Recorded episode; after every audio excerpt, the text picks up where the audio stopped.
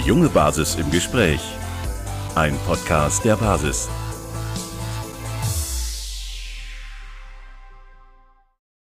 Ja, dann herzlich willkommen zurück zum Podcast der jungen Basis. Wir sind wieder da, neue Folge. Haben natürlich, wie so oft, einen sehr, sehr, sehr, sehr interessanten Gast bei uns, der sich gleich dann kurz vorstellen darf. Ich möchte nur noch kurz darauf hinweisen, dass wieder Sammy und ich die äh, Moderation des Ganzen übernehmen. Das kennt ihr Woche für Woche. Und äh, wir begrüßen heute Gerald Ehegartner bei uns. Herzlich willkommen. Gerald, es wäre super, wenn du dich für die Zuhörer ganz kurz einmal vorstellen würdest. Ja, herzlich willkommen auch und danke für die Einladung. Äh, ja, mein Name ist Gerald Ehegartner. Ich bin vom Hauptberuf äh, Lehrer an einer Mittelschule. Bin äh, ursprünglich vom Beruf her bin ich äh, Musikschul als Musikschullehrer habe ich angefangen, war dann an der Grundschule und auch als Integrationslehrer tätig und bin jetzt als seit vielen Jahren als Mittelschullehrer tätig, unterrichte dort die Fächer Deutsch, äh, Geografie und ein Naturpädagogik-Wahlpflichtfach namens Abenteuer Natur. Und ich bin in der Akademie für Potenzialentfaltung bei Gerhard Hüther und auch in der Lernwelt. Bin ansonsten noch Wildnispädagoge, Naturpädagoge und Visionssucheleiter und Theaterpädagogik mit Schwerpunkt Improvisationstheater und Autor von zwei Büchern. Ja, ja, dein letztes Buch ist im Januar 2021 rausgekommen und das sind ja, also du bist ja Autor, Lehrer und Wildnispädagoge eben und das sind ja, sag ich mal, das ist ja ein bunter Berufsmix, möchte ich mal sagen. Wie kam es denn erstens dazu, dass du Lehrer geworden bist und irgendwie ja dann auch zur Wildnispädagogik kamst und natürlich auch Autor wurdest? Genau, Lehrer, bei mir war das so, dass ich in der Arbeit, in der freizeitpädagogischen Arbeit draufgekommen bin, dass, das, dass ich extrem gerne mit, mit Kindern und Jugendlichen arbeite. Ich habe in, in mehrere Jahre in Obertauern mit übergewichtigen Kindern und Jugendlichen gearbeitet für Young Austria. Und da war mir dann klar, ich möchte mit, mit Kindern und Jugendlichen arbeiten und am liebsten in Gruppen. Und dann habe ich aber dazwischen nochmal als Musikschullehrer gearbeitet, was auch Spaß gemacht hat. Aber da war mir dann klar, ich will nicht mit Einzelnen alleine ständig arbeiten, ich will mit Gruppen arbeiten. Und dann habe ich die Ausbildung zum Grundschullehrer gemacht und zusätzlich zum Religionslehrer außerordentlich. Das war damals für mich sehr überraschend, dass ich, dass ich das gemacht habe, aber ich habe mich dann da auch noch angemeldet, hat sich aber eigentlich als eine sehr gute Zusatzausbildung herausgestellt. Und ja, so ging es dann so ging es dann los als Lehrer. Und ja, und bei meiner Lehrerlaufbahn war es so, dass es halt auch mit Interesse, Neugier und auch Zufällen hat es dazu geführt, dass ich sehr viele unterschiedliche Felder äh, bestellt habe, sozusagen im pädagogischen Bereich und habe dadurch, glaube ich, einen ganz guten Überblick über äh, unterschiedlichste Schultypen. Also ich war auch mal in einer Sonderschule ähm, kurzfristig, also ein Jahr lang aktiv und einmal mit schwerst erziehbaren Jungs an einer Schule das waren eher, also das war jetzt nicht so lange wie die anderen Stationen, aber so entsteht schon ein Überblick, der, der, der spannend ist. Und die, warum die Ausbildung zum Wildnispädagogen, das ist was, was mich auch immer schon interessiert hat. Also das, ähm, ja, die ganze Naturarbeit, die ist, das hat mich immer schon gefesselt und ja, das ist dann eigentlich in dem Moment, wo es möglich war, zeitlich habe ich es gemacht und ähm, der Visionssucheleiter, das war auch was, was mich was unter den Fingernägeln gebrannt hat. Und ich habe dann die Ausbildung und die, äh, ja, zweimal war ich dafür in den USA und habe dort die Ausbildung gemacht und ähm, Autor war in einem, bei uns in Österreich gibt es eine Bildungsgrenzmöglichkeit, das heißt, man kann sich ein Jahr freinehmen, um sich weiterzubilden. Und ich habe damals die Wildnispädagogik-Ausbildung in diesem äh, Bildungsgrenzjahr gemacht und äh, hatte mehr Zeit, als ich dachte, über. Und dann kam die Idee, doch das Buch zu schreiben, das auch schon immer irgendwie geschrieben werden wollte ich hatte echt mehr Zeit und habe mit dem Buch begonnen und das, da bin ich dann richtig reingeplumpst in das Buch, in das Schreiben und äh, so ist das erste Buch entstanden, das 2017 rauskam und das Kopfsprung ins Herz, als Old Man Coyote das Schulsystem sprengte. Und das klappte Und es war so ein Überraschungserfolg. Ähm, ja, da, da, hat Gerhard Hütter hat auch damals ein Statement geschrieben, Konstantin Wecker und so und äh, Margret Rassfeld. Das hat dann viele Türen geöffnet eigentlich. Das erste Buch, das war dann wirklich für, die, für mich auch ein riesiger Türöffner. Ja, und heuer kam da die Fortsetzung, die auch für sich alleine zu lesen ist, kam eine Fortsetzung raus und das klappt wieder super. Ja, so ist ungefähr der, der Bogen es ist sehr spannend, dir erstens zuzuhören und zweitens auch deine sozusagen äh, deinen Werdegang sich mal auf der Zunge zergehen zu lassen. Ich meine, das Leben ist ja tatsächlich immer wieder auch fast lustig, wie, wie dann irgendwelche Entwicklungen stattfinden, die man ja. so niemals für möglich gehalten hätte. Und äh, das macht auch mich bei mir jetzt zum Beispiel äh, sehr, äh, entspannt mich auch sehr, dass äh, viele Türen theoretisch aufgehen können, auch wenn vielleicht andere mal zugehen oder wenn man sich sozusagen zusätzlich anders orientieren möchte. Also sehr, sehr interessant. Jetzt warst du ja auch zum Beispiel ja, beim öffentlichkeitswirksamen äh, Gunnar Kaiser im Interview. Wie ist es denn in deinen Berufen, gerade jetzt als, als Lehrer, wie ist es denn äh, in der Öffentlichkeit beziehungsweise von der Öffentlichkeit aufgenommen worden? In deinem Umfeld, deiner Schule, hast du da Reaktionen drauf bekommen und, und wie tangieren die dich? Ja, also solange es nicht um Corona ging bei der Öffentlichkeitsarbeit, war es natürlich einfacher. Ähm, das Buch selbst, äh, mit dem hat es eigentlich angefangen, das ist heuer erschienen und, und das war noch nicht so, ähm, ja, das, das liegt ein bisschen in der, in der Natur eines Buches da steht eigentlich alles quasi eh drin, was ich so, äh, auch was ich denke. Aber dieses Corona, der zweite ist ja, das zweite Buch ist ein Corona-kritischer Roman und dadurch, dass es in einen Roman eingewoben ist, fühlen sich Menschen, die vielleicht nicht dieselbe Meinung haben, auch nicht angegriffen. Also es ist, glaube ich, auch die Stärke von einem Roman dann zu diesem Thema. Dann habe ich noch eine offene Worte eines Lehrers geschrieben und die Rückkehr der Angstpädagogik. Das war, das war ein Artikel, den ich geschrieben habe. Und Gunnar hat mich dann angeschrieben, ich glaube wegen dem Buch und wegen dem, die Rückkehr der Angstpädagogik, wegen dem Artikel.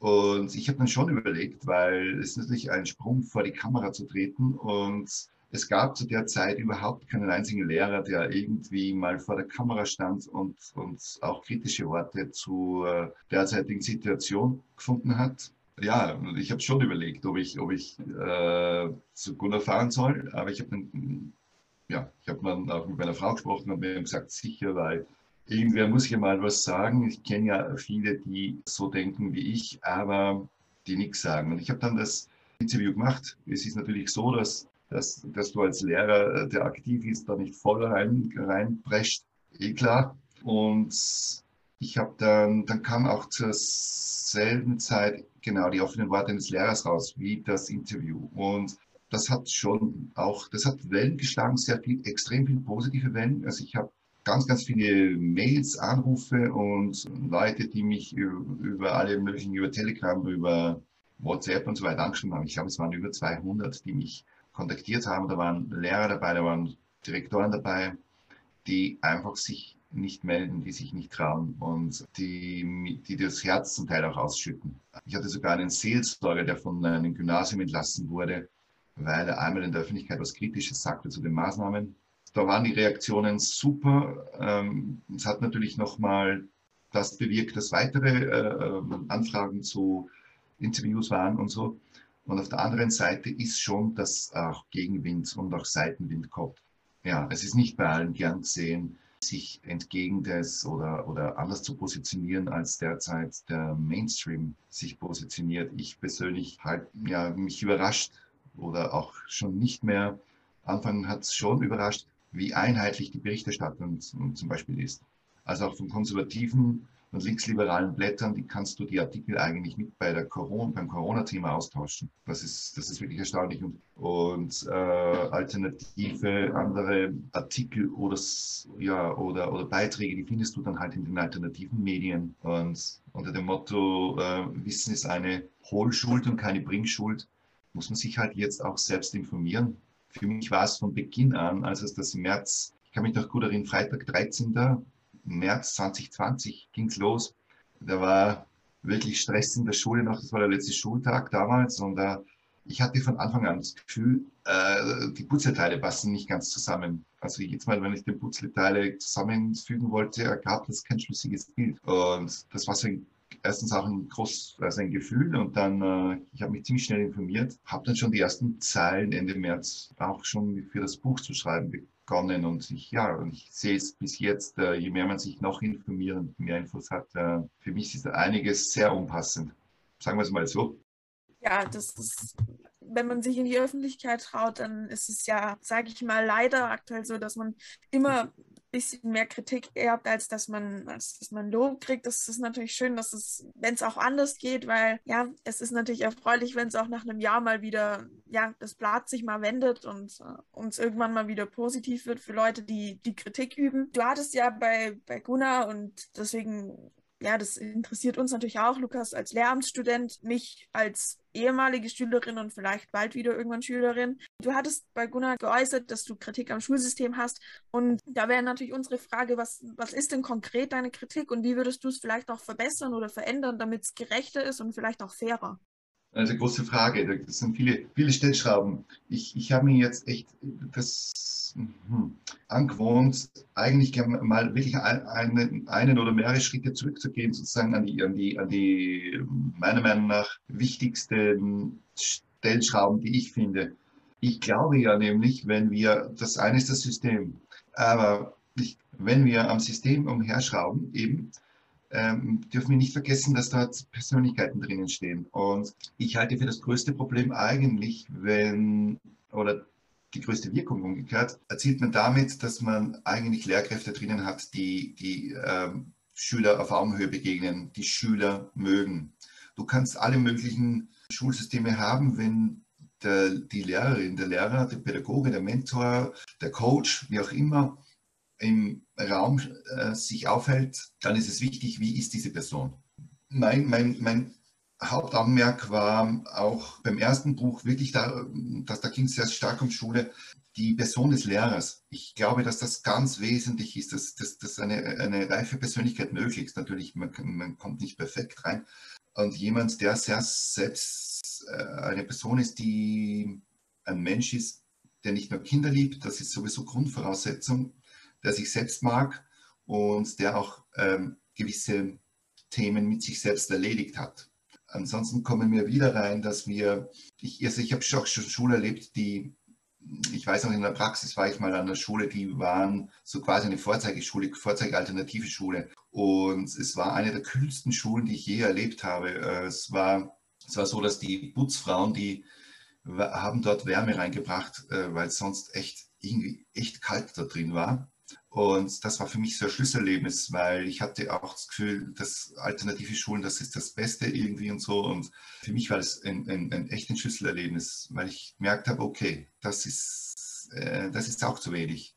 Es ist halt immer so, dass es sich aber sehr schwer organisieren lässt. Welche Lehrer kriegst du an die Schule? Wir haben ja, ich weiß nicht, wie es jetzt in Deutschland ist, aber ich höre auch immer wieder, dass es ähm, Lehrermangel gibt, äh, dass auch, äh, ich habe vor kurzem gehört, dass in Berlin äh, sehr viele Lehrer sich abgemeldet haben, weil es natürlich ein, denke mal, ein, äh, ein nicht so einfaches Umfeld auch ist. Und trotzdem muss man schon schauen, welche, welche Lehrer, Lehrerinnen kommen da an die Schulen. Und das ist natürlich ein ganz schwieriger Weg, das auszusieben, weil man macht halt immer das, was man machen kann, das, was man strukturieren kann, das, was man organisieren kann. Man kann etwas umetikettieren, man kann, man kann die Organisationsstruktur drehen, das geht schnell. Ja? Und weil es gut geht, macht man es momentan auch sehr oft. Und es kommt auch Unruhe dadurch rein. Aber wie, wie siehst du Lehrer aus? Und ich habe da mal ein, ein, ein, das Beispiel gehört von einer Schule in Finnland. Das war in einem Geo-Spezial für Pädagogik und da hat es eine, eine ziemlich hochrangige Person in diesem pädagogischen Feld in Finnland gesagt, sie suchen dort Lehrer, sie schauen auch, ob Lehrer einmal lachen. Zumindest einmal müssen sie lachen, wenn sie bei der, dieser Aufnahmeprüfung sind, äh, wenn sie mit, mit Schülern arbeiten. Und ich habe ich hab in meinem Buch einmal geschrieben, also dem, dem Mentor, dem Old Man Coyote, die Worte in den Mund gelegt, bei angehenden Lehrern eine Lachprobe zu machen. Und weil es irgendwie symbolisch schon beschreibt, was, ähm, worum es auch geht. Aber das ist schwierig. Genau diese Dinge, die man nicht messen kann, die man nicht so leicht strukturieren kann, die sind eigentlich die wichtigsten. Die anderen, die unwichtigeren, die kann man, an denen kann man leicht drehen. Jetzt dreht man dort ständig. Und das ist schwierig. Ich glaube aber, wenn man es jetzt wirklich auf das System herabbricht, dann glaube ich, dass es die Benotung äh, meiner Meinung nach wegfallen sollte, zumindest für mehrere Jahre wegfallen sollte. Äh, und dass die Schüler Rückmeldungen erhalten, die, mit denen sie aber was anfangen können. Das heißt, äh, Rückmeldungen sind sehr, sehr wichtig. Wie gesagt, der Bezug zur Lehrperson, da gibt es ja auch große Studien. Die, die, die größte Metastudie ist ja von Hattie, von einem Erziehungswissenschaftler, von einem neuseeländischen. Der beschreibt ja auch die Beziehung zu Lehrperson als ganz, ganz wesentlich und dass auch der Lehrer darf dann ruhig auch was verlangen. Oder die Lehrerin darf ruhig auch, wenn sie an das Kind glaubt, dann steigt auch quasi der Output an Leistung. Was ich noch ändern würde, wäre, dass der ökonomische Einfluss, der immer stärker an die Schule kommt, dass der zurückgedrängt wird. Mich stört total diese neue Entwicklung der Ökonomisierung der Schule. Das diese Kompetenzgeschichte, ist ja, die klingt nach den Beamtenjahren irgendwie cooler, aber sie ist es meiner Meinung nach überhaupt nicht. Das ist eine Oberflächlichkeit, die hier entsteht, die mit Bildung nichts zu tun hat. Also äh, Schüler werden immer mehr als Kompetenzbündel wahrgenommen.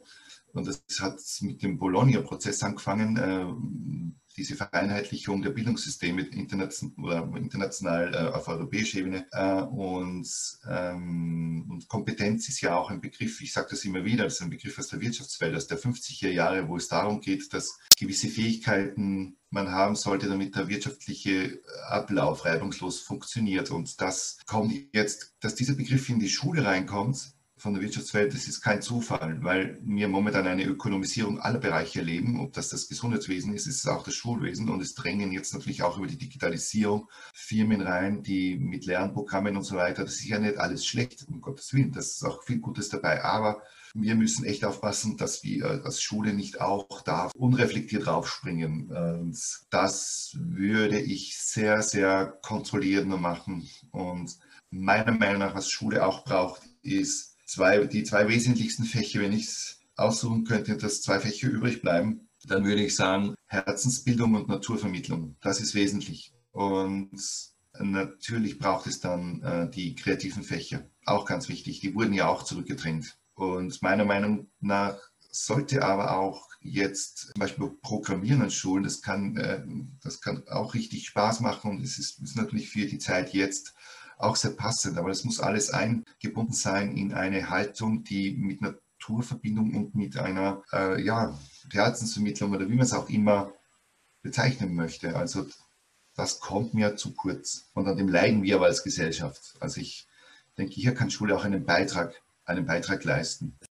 Es war gerade total spannend, dir zuzuhören für mich, weil also ich hätte jetzt auch noch eine Stunde weitermachen können, weil ich dir in allen Punkten eigentlich recht geben muss, äh, weil das auch meine Erfahrung so ein bisschen äh, bestätigt und das, was ich auch als Schüler schon ähm, wahrgenommen habe. Also ich, man denkt ja als Schüler darüber nicht so nach. Also man, man merkt halt, man fühlt sich halt mal schlecht oder man merkt irgendwie, irgendwas ist mit dem System oder mit den Menschen an der Schule äh, falsch oder man, man fühlt, dass das irgendwie, das kann doch nicht gewollt sein, so von von der Natur aus, dass wir so sozusagen erzogen, gebildet werden, wie auch immer man das jetzt nennen möchte. Und ich war ja auch an der, ähm, was heißt Eliteschule, also an der, an der christlichen, katholischen Schule und äh, Vorzeigeschule und so. Und äh, ich muss sagen, ich im Nachhinein, ja, es war, wir waren relativ behütet, ja, und es gab auch viele gute Sachen, muss man auch sagen, aber so vom Unterricht her, vom Druck her und so von den Lehrpersonen her, auch bis heute übrigens, sehr, sehr fragwürdig. Ja, also ähm, wie du schon gesagt hast, man muss eigentlich bei den Lehrern selektieren, was wiederum schwer ist, weil ja ausgebildete Lehrkräfte eben also Mangelware sind momentan. In vielen Ländern bei uns dann natürlich auch, gerade in strukturschwachen Gegenden. Ich kriege das ja auch mit, da gibt es ja unzählige Quereinsteiger. Wobei ich sagen muss, wenn der Quereinsteiger vom, von der Person her, wie du auch schon sagtest, wenn der die Fähigkeit hat zu lachen, wenn der mit Kindern gut umgehen kann, wenn der vermitteln kann und wenn der vor allem eins ist, nämlich authentisch, dann hast du eine Lehrperson, die muss überhaupt kein Studium gemacht haben, meines Erachtens, weil das ist genau das, was mir so fehlt. Also diese Leute, die da arbeiten, nicht alle Lehrer natürlich, aber sehr, sehr viele, denen fehlt eines ganz zentral und das ist Authentizität. Die haben für mich sind es Schauspieler, die versuchen irgendwas zu sein, was sie eigentlich gar nicht sind. Vielleicht ändern sie sogar ihr ganzes Naturell dafür und ihr, in ihrem gesamten Leben werden sie so möchte gern streng oder oder ähm, ja so, so, so ver verbissen und das prägt auch Kinder und das finde ich ganz schlimm, Ja. weil Ja. das, das macht die Kinderseelen, finde ich, total kaputt. Das habe ich bei mir früher gemerkt, äh, weil die dann auch so mit den Kindern umgehen. Ja, die, die haben dann, du merkst dann, also heute weiß ich, dass die selbst mit sich nicht im Reinen waren oder sind und deswegen so mit mir dann oder mit uns umgegangen sind.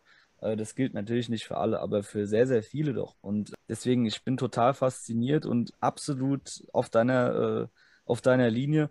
Ähm, was du gesagt hast, wollte ich nochmal äh, drauf zurückkommen. Und zwar einmal diese ähm, Vereinheitlichung. Du hast jetzt äh, Bologna angesprochen. Es geht ja dann auch zum Beispiel sowas wie Pisa. Ist ja jetzt, ich weiß gar nicht, wann es Jahrtausendwende ähm, angefangen hat.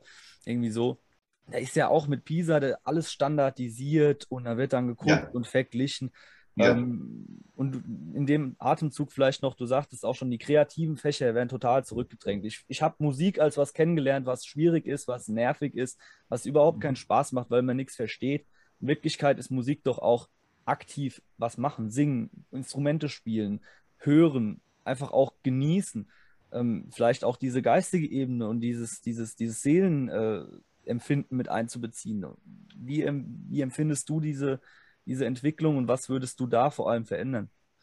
Genau, weil du, weil du gerade Pisa angesprochen hast. Also dieser, dieser schiefe Turm von, von, von Pisa, das ist echt, den habe ich von Anfang auch an auch sehr, sehr kritisiert. Also dieses, das, diese Entwicklung, die wir jetzt bei Corona haben, das ist nochmal zugespitzt. Aber die hatten wir ja schon. Wir hatten schon diese, diese Testeritis, eigentlich diese Standardisierung, diese, äh, im Prinzip sagt man, okay, wir differenzieren und jeder kann äh, machen quasi, äh, was er will. Naja, so ganz, so extrem frei gibt man nicht, aber man hat schon gesagt, äh, Individualisierung, ja, Differenzierung. Und dann muss aber jeder zur selben Zeit ähm, über dasselbe Hindernis drüber springen. Und dann gibt es diese Standardisierungen und äh, diese äh, nationalen und internationalen Vergleiche. Und da, wird, da werden natürlich auch Äpfel mit Birnen verglichen. Es, ist, es wird Stress reingeben in das System. Ich halt, das wurde so gehypt und es kam ja von der OECD und äh, es ist ja auch eine Wirtschaftsorganisation, was sucht die hier bei der Bildung, ehrlich. Aber das zeigt auch den Trend zur Ausbildung und weg von der Bildung. Jetzt haben wir den nächsten Test hier,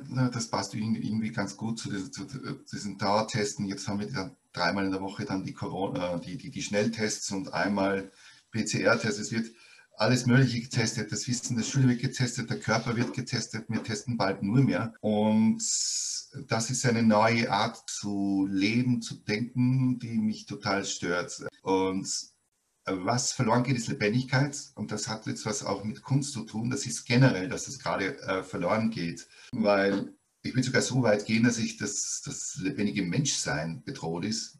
Das Menschsein an sich. Denn was macht Menschen aus? Menschen macht aus, dass sie dass sie sich berühren, dass sie äh, äh, freie Luft zum Atmen kriegen. Also lauter Dinge, die, die in, seit Corona total zurückgedrängt werden. Die Nähe wird zurückgedrängt, du musst Abstand halten, äh, feste Singen war verboten, äh, du kannst nirgendwo hin tanzen gehen. Äh, das sind alles total äh, grundlegende menschliche Ausdrucksformen. Und die Spontanität wurde eigentlich auch ziemlich abgedreht, bis jetzt natürlich auch, weil äh, du musst vorher testen, wenn du wohin gehst, wenn du das überhaupt möchtest. Und du musst jetzt überlegen, wen kannst du treffen, kannst du überhaupt jemanden treffen.